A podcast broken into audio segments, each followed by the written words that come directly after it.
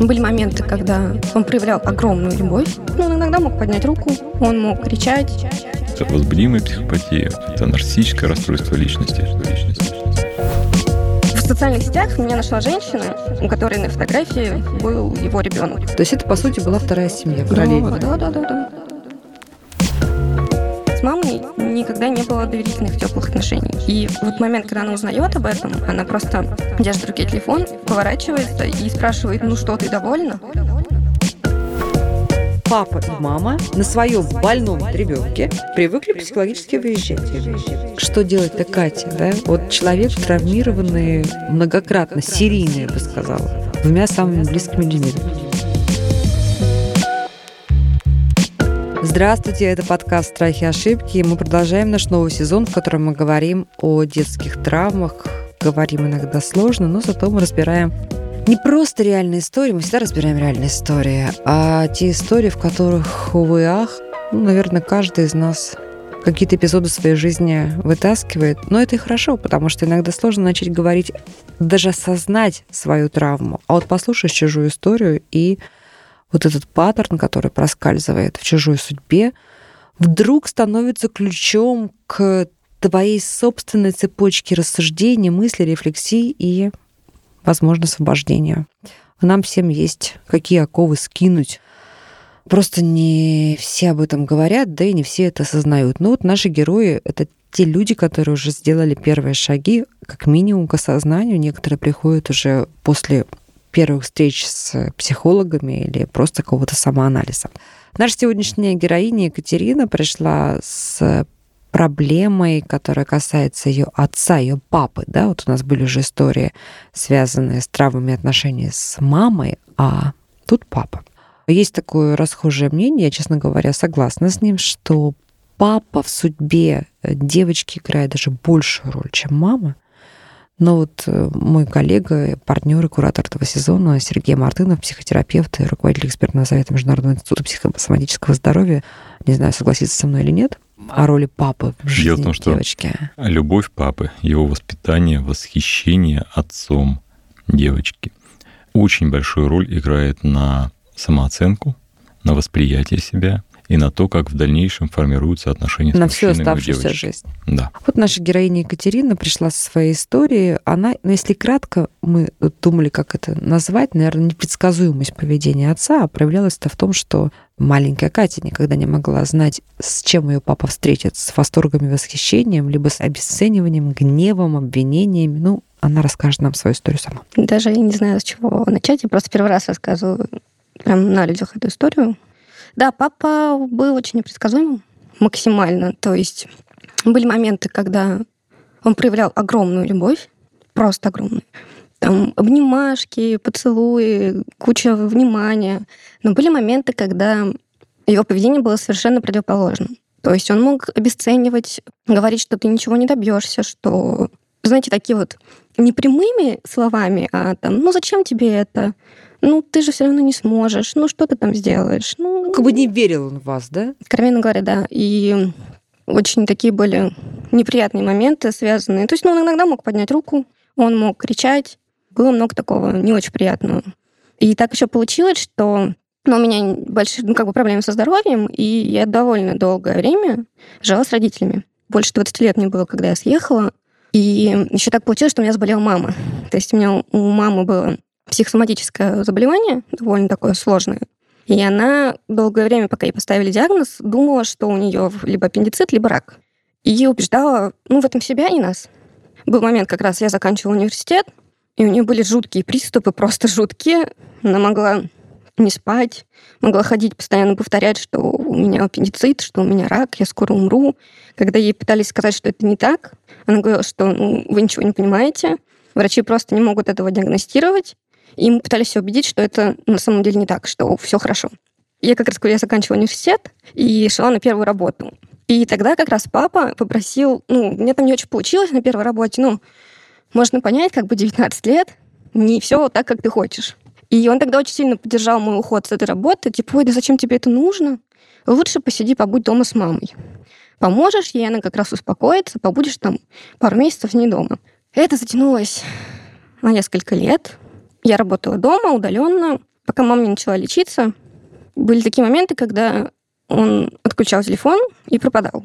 И то есть у нее приступ, телефон выключен, он недоступен, и я просто не знаю, что мне делать. Я не знаю, как ее успокоить, как себя вести. А он включал телефон намеренно? Я полагаю, что как минимум часть моментов этого было намеренно. А почему он так делал? Устал? Нет. Ну, он, в принципе, не очень хотел, я так понимаю, брать на себя какую-то ответственность и, наверное, не справлялся с этой ситуацией. Ну и в тот момент, как раз когда мама болела, в социальных сетях меня нашла женщина, ну, у которой на фотографии как бы был его ребенок. А, офигеть. И она отлайкала мне там все фотографии. То есть она мне ничего не написала. Она отлайкала все фотографии. Решила проявиться. Да, я зашла к ней на страницу. А это же, ну, это после школы уже было. Да, конечно. Мгм. И там было прям взрослый уже такой мальчик, лет, наверное, 8-9. С узнаваемыми чертами отца. У него там было даже написано имя, фамилия, отчество под этой фотографией этого мальчика. Ну, там можно было не писать, там просто вот копирка. Но я никому не рассказала об этом. И с папой тоже вы это Нет. обсудили? Я не смогла. То есть это, по сути, была вторая семья, да, параллельно? да, да, да, да.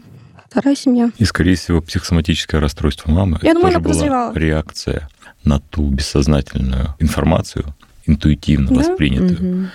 Ее тело реагировало, потому что она И не кричала, могла... что я без помощи, помоги мне, останься, да? И Мгм. она не могла отреагировать вербально, она не могла это обсудить а с мужем, потому что он избегал этих обсуждений.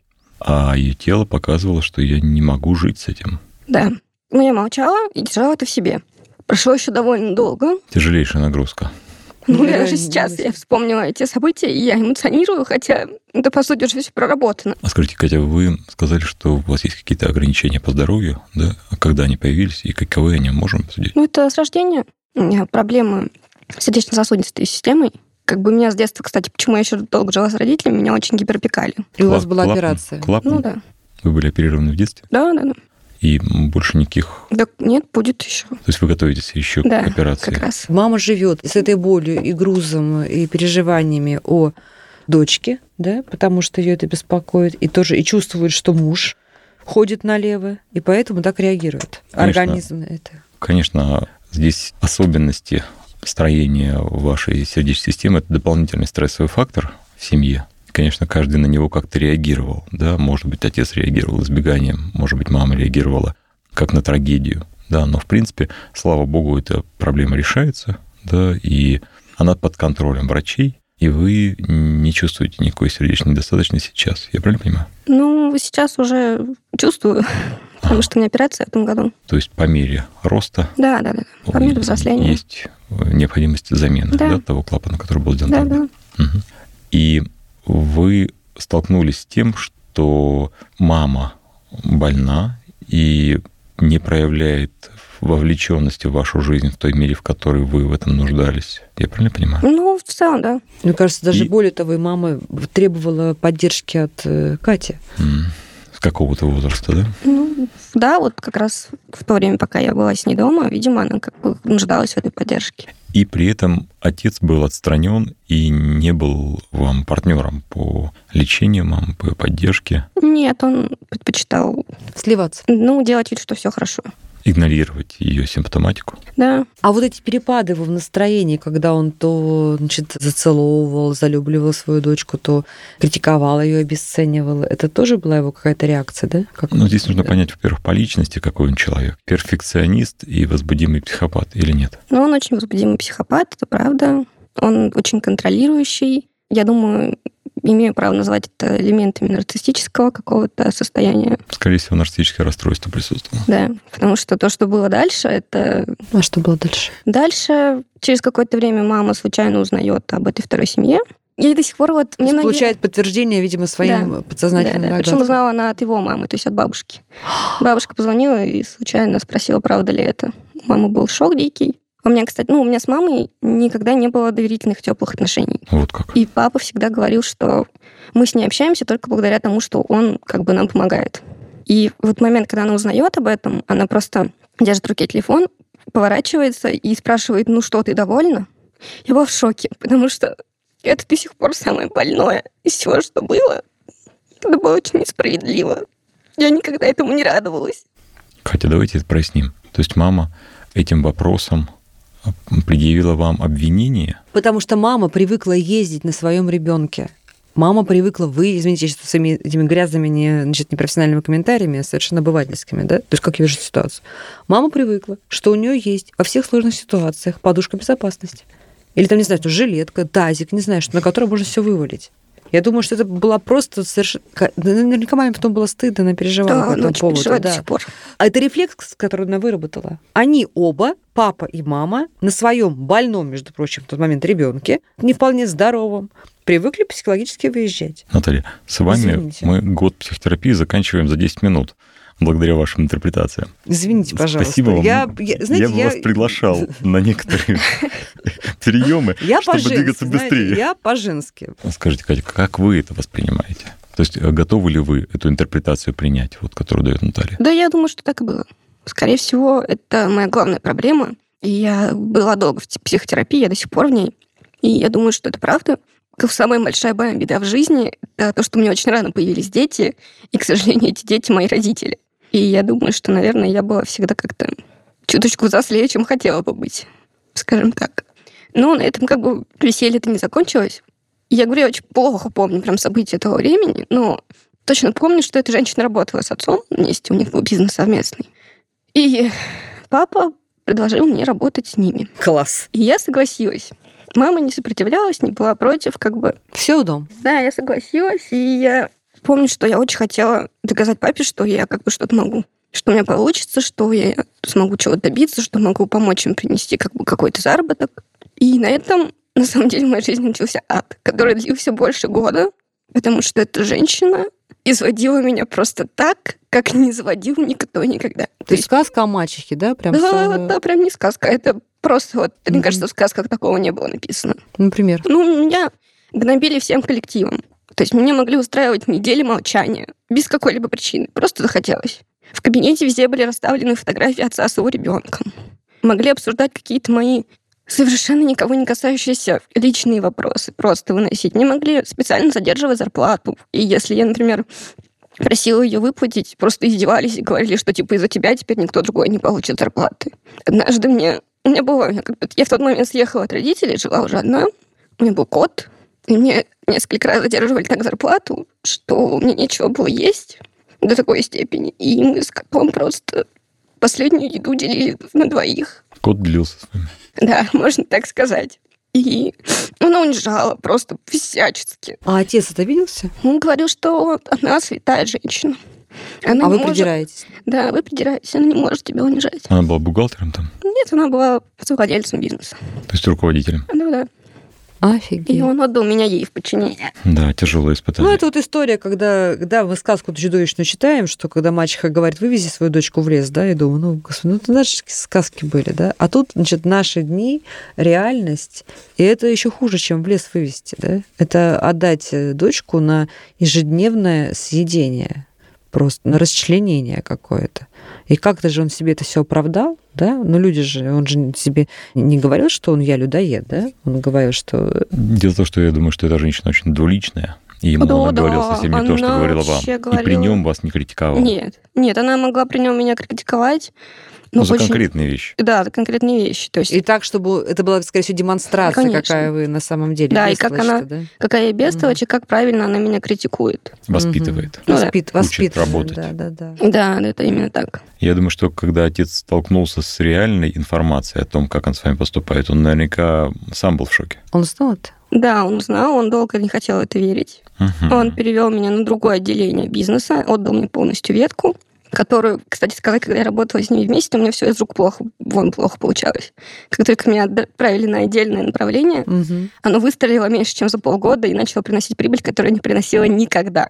Это один из проектов, которым я горжусь больше всего. А папа признал Потрясающе. Нет, успех ваш? как только мой успех появился, он отобрал это, как бы сказал, что типа тут ничего не получается, тут все будет плохо. То есть ты молодец, ты все сделала, но я хочу это продать. Не, ну правильно, как бизнесмен поступил правильно, в, в- в зоне роста продал все. Да. Очень цинично, Да, все очень ра- логично. прагматично, прагматично все Да, сделал. тебе что могу- и подтверждение вашего успеха на самом деле. Ну, я знаю. Я научилась себя видеть свои успехи, скажем так. Потом. Что было дальше? Дальше это продолжалось все до того момента, пока она не начала отправлять мне сообщения из разряда, что твой отец умрет, я все равно получу все деньги. Прелесть какая. И хотя мне вообще как бы... А вы не прислали это отцу? эти Не однажды он увидел случайно. А, он очень любил устраивать мне репрессии.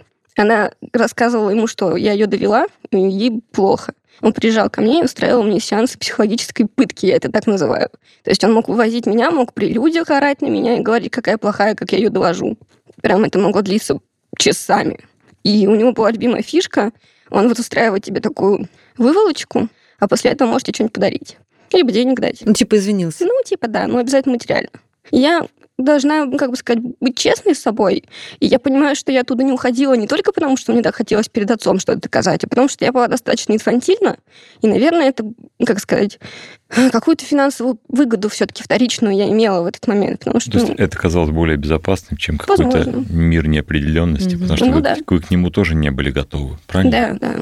Но в итоге случилось так, что мама узнала о том, как она со мной себя ведет. А она откуда узнала? Я не знаю до сих пор. То есть не от вас? Нет. Уже, Я- видимо, я- какие-то свидетели, наблюдатели сообщили. Видимо, да, потому что как-то один раз я пыталась что-то сказать маме, и после этого мама тоже снова начала устраивать, ну, как бы плакать, переживать, и пожаловалась отцу, и он устроил мне опять же истерику, там ударил, ну, и все такое. Было ужасно. За то, что вы не бережете мать? Да, Класс. из-за того, что маме плохо из-за меня. Проявил заботу о женщине, которая изменяла. Отлично. Да. Гениально. И дальше? Она узнала, и я до сих пор не знаю, что у них произошло. Я на тот момент, потому что уволилась, как только он продал этот, решил продать этот бизнес, я как-то взяла себя в руки. Я вот поняла, что, наверное, если я это смогла развить, то я и в другом месте смогу развиться. И я тут ушла. И вообще перестала от него материально зависеть. И через какое-то время я узнала о том, что все прекрасно, отец в семье с мамой. Ту женщину он просто выгнал. Мама приняла его назад. Э, Мама что-то сделала такое, что ему пришлось ее выгнать, и до сих пор он просит у мамы прощения за все, за то, что вел себя так со мной и все остальное. Резкое изменение. У меня ни разу не попросил. Интересно. А какие версии? Полагаю, что что-то связанное с бизнесом, возможно. Какой-то конфликт у него был с той женщиной. Ну, я думаю, что он давно хотел от нее потихоньку избавиться. Скорее всего, она просто перестала ему быть удобна. И он просто не мог найти повод. А тут хороший повод. И типа, ну, он, я думаю, что он не хотел уходить из семьи. Ну, иначе бы он это сделал, наверное, я так полагаю. Ну, видимо, да. Тем более там был ребенок. Итак, Катя оказалась жертвой двух своих родителей. Правильно я понимаю, да? У каждого со своей значит, э, коробушкой с погребушками.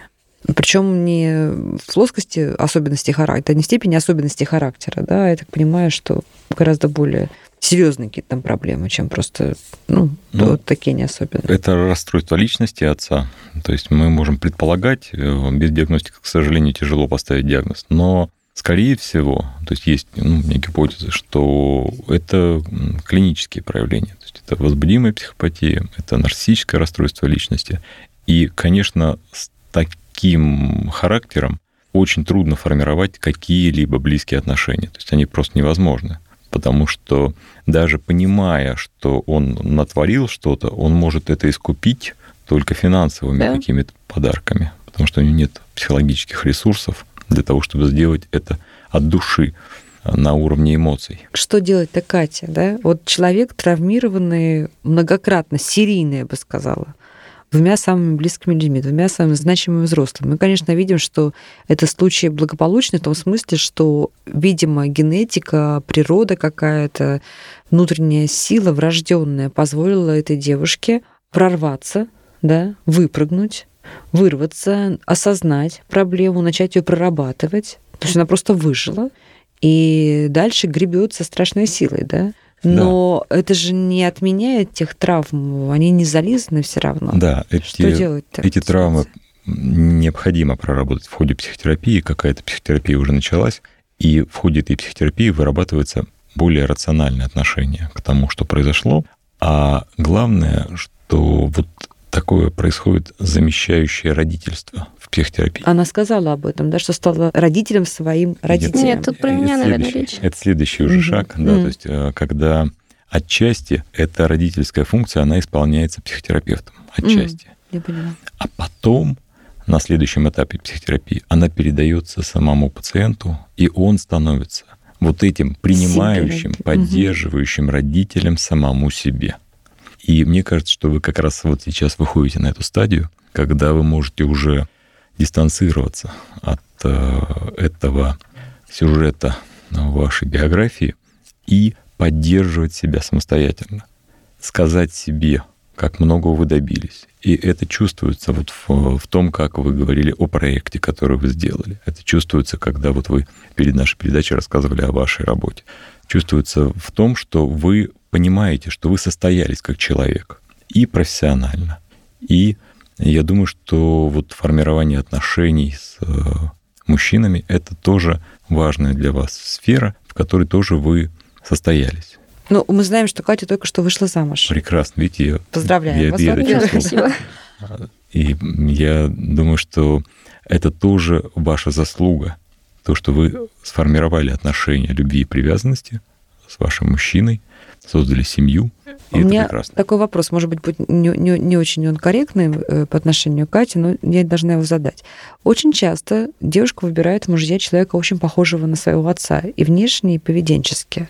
Вот в вашей ситуации как? Тем более вы уже, я так понимаю, когда встречались с своим будущим мужем, вы уже начали прорабатывать да, историю Вот э, с отцом. Знаете, мне кажется, это меня и спасло, что я уже достигла какой-то определенной терапевтической стадии, когда Когда образ отца, осознавали. Он был уже более или менее принят. То есть я сейчас нахожусь на стадии, когда ну, меня как бы травмируют воспоминания, когда я вот так о них рассказываю, но я принимаю фигуру отца. То есть я понимаю, что да, у него были определенные травмы, которые сделали его таким человеком. Но это не значит, что я должна его ненавидеть или что я должна его обожать. И вот мужчина, которого я выбрала, я осознаю, что в нем есть черты характера, похожие на моего отца, но есть и черты характера, не похожие на моего отца. И это две разных личности. Я не могу сказать, ориентировалась ли я на образ отца, или я выбирала мужчину полностью противоположному образу отца. Ну, какие-то, конечно, есть черты. Две разных кажется. личности, отец и муж. Да. Вот Не две прям- разных личности в муже. Нет, конечно. Слава богу. Смотрите, Нет. а Упаси Боже от такого. Очень хорошо, что вы замечаете их отличия. Очень хорошо, что вы не транслируете отношение к отцу на отношение к мужу. Но, во всяком случае, стараетесь этого не делать. Я учу себя тому, что... Хотя мне это всегда очень тяжело дается. Это вот единственное из того, что мне прям дается очень тяжело.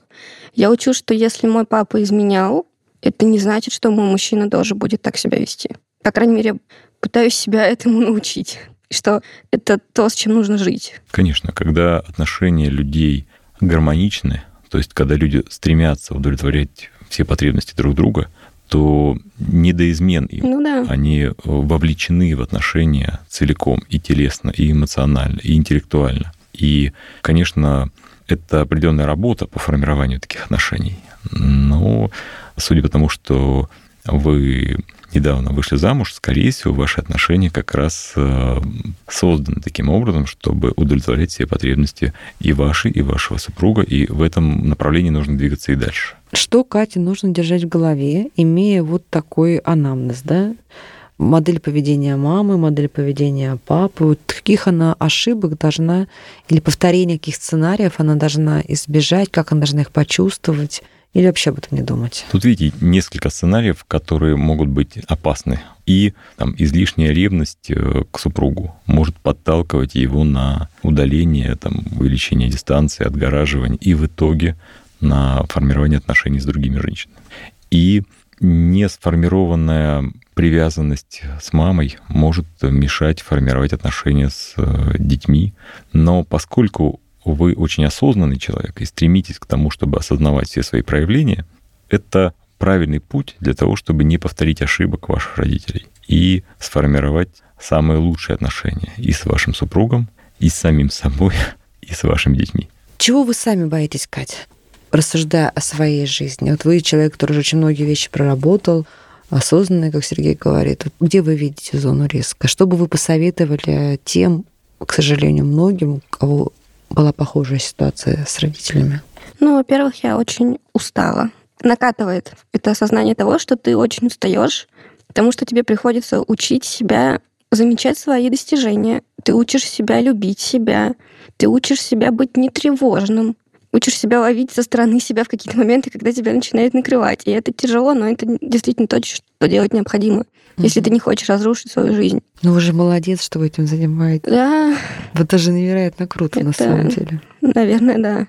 Из того, что вы говорите, вы правы по поводу ревности, потому что у меня бывают прям приступы, на самом деле, абсолютно необоснованной ревности. И даже муж мне пару раз говорил, ты понимаешь, что ты такой ревностью оскорбляешь меня, хотя я никогда не позволял себе давать тебе каких поводов вообще, и это правда.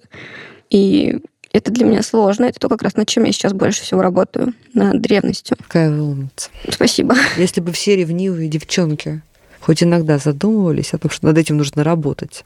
Да, да, ничто так не разрушает отношения мужчины и женщины, как безосновательная ревность. Ну вот я так понимаю, что эта ревность Катина и страх измены это не только из-за того, что у ее папы была вторая семья, и что вот э, невольно пытались родители на нее повесить какую-то ответственность. Это, видимо, еще из-за того, что она никогда не знала, какая реакция будет папы на ее поступки, да? Вот и, не, и не, не только факт измены. И а... не чувствовала вот этой без, э, безусловной любви. Угу безусловной привязанности не была принята целиком, и поэтому постоянно сомневалась, правда, угу. Катя? О, да. А любят ли меня? А за что меня любить вообще? Каких молодых людей я себе выбирала вот в более ран... в раннем возрасте больше? Угу. Это просто, конечно, до сих пор иногда испытываю стыд за то, что в целом позволяла людям относиться к себе настолько неподобающее, что вот к отцу, что к этой женщине, что к молодым людям. Иногда за это бывает даже стыдно, то, что я не отставила себя там, где надо было. Угу. Вы услышали металл в голосе в этот момент. Похоже, вы научились себя отстаивать. Даже иногда чрезмерно. А еще я очень контролировать люблю все, что связано со своей жизнью. Но иногда я забываю, где заканчивается моя жизнь и начинается жизнь других людей. С этим тоже сложно. Кать, спасибо вам огромное за искренность и за глубину всей этой истории, и глубину вашей проработки, и глубину вашего сознания. Потому что не устану это повторять. Вряд ли у нас здесь будет какая-то история в этом сезоне. Вот знаете, настолько уникальная, эксклюзивная, что мы скажем, вот надо же, такое вот произошло, просто один случай на 100 миллионов и на много веков. Да? К сожалению, огромному. Все эти драмы и трагедии даже, которые мы разбираем в контексте детских и юношеских травм, они, к сожалению, очень типичны. К сожалению, их может быть там 100 или 150 основных сценариев, может быть даже меньше. Разница только в том, что кому-то везет, как нашим героям, которые выгребают. Потому что раз они дошли до, до микрофона и пришли сюда к нам, к психотерапевту и Э, на этот разговор, значит, они уже много сделали. А кто-то по разным причинам вот просто смирился и просто тихо умирает. Пожалуйста, те, кто смирился, не надо, давайте, давайте разбирать. Идите к психологам, идите к друзьям, начинайте сами с собой разговаривать. Приходите к нам на программу. Много способов есть. Да? Это, это вопрос не про деньги и какие-то там невероятные ресурсы. Это вопрос про то, что начать исправлять ту боль, которая с вами случилась. А боль случается, к сожалению, практически с каждым из нас. Спасибо огромное. Куратор этого сезона, мой партнер в этих эпизодах, эпизодах, в которых мы разбираем детские и юношеские травмы, психотерапевт, руководитель экспертного совета Международного института психосоматического здоровья Сергей Мартынов. И спасибо большое Кате, которая искренне рассказала нам свою историю. Мы ждем вас, друзья. Пишите нам, приходите к нам в качестве героев. Будем работать. Наталья Лосева, подкаст «Страхи и ошибки». Подписывайтесь на подкаст на сайте ria.ru в приложениях подкаст с Web Store и Google Play. Комментируйте и делитесь с друзьями.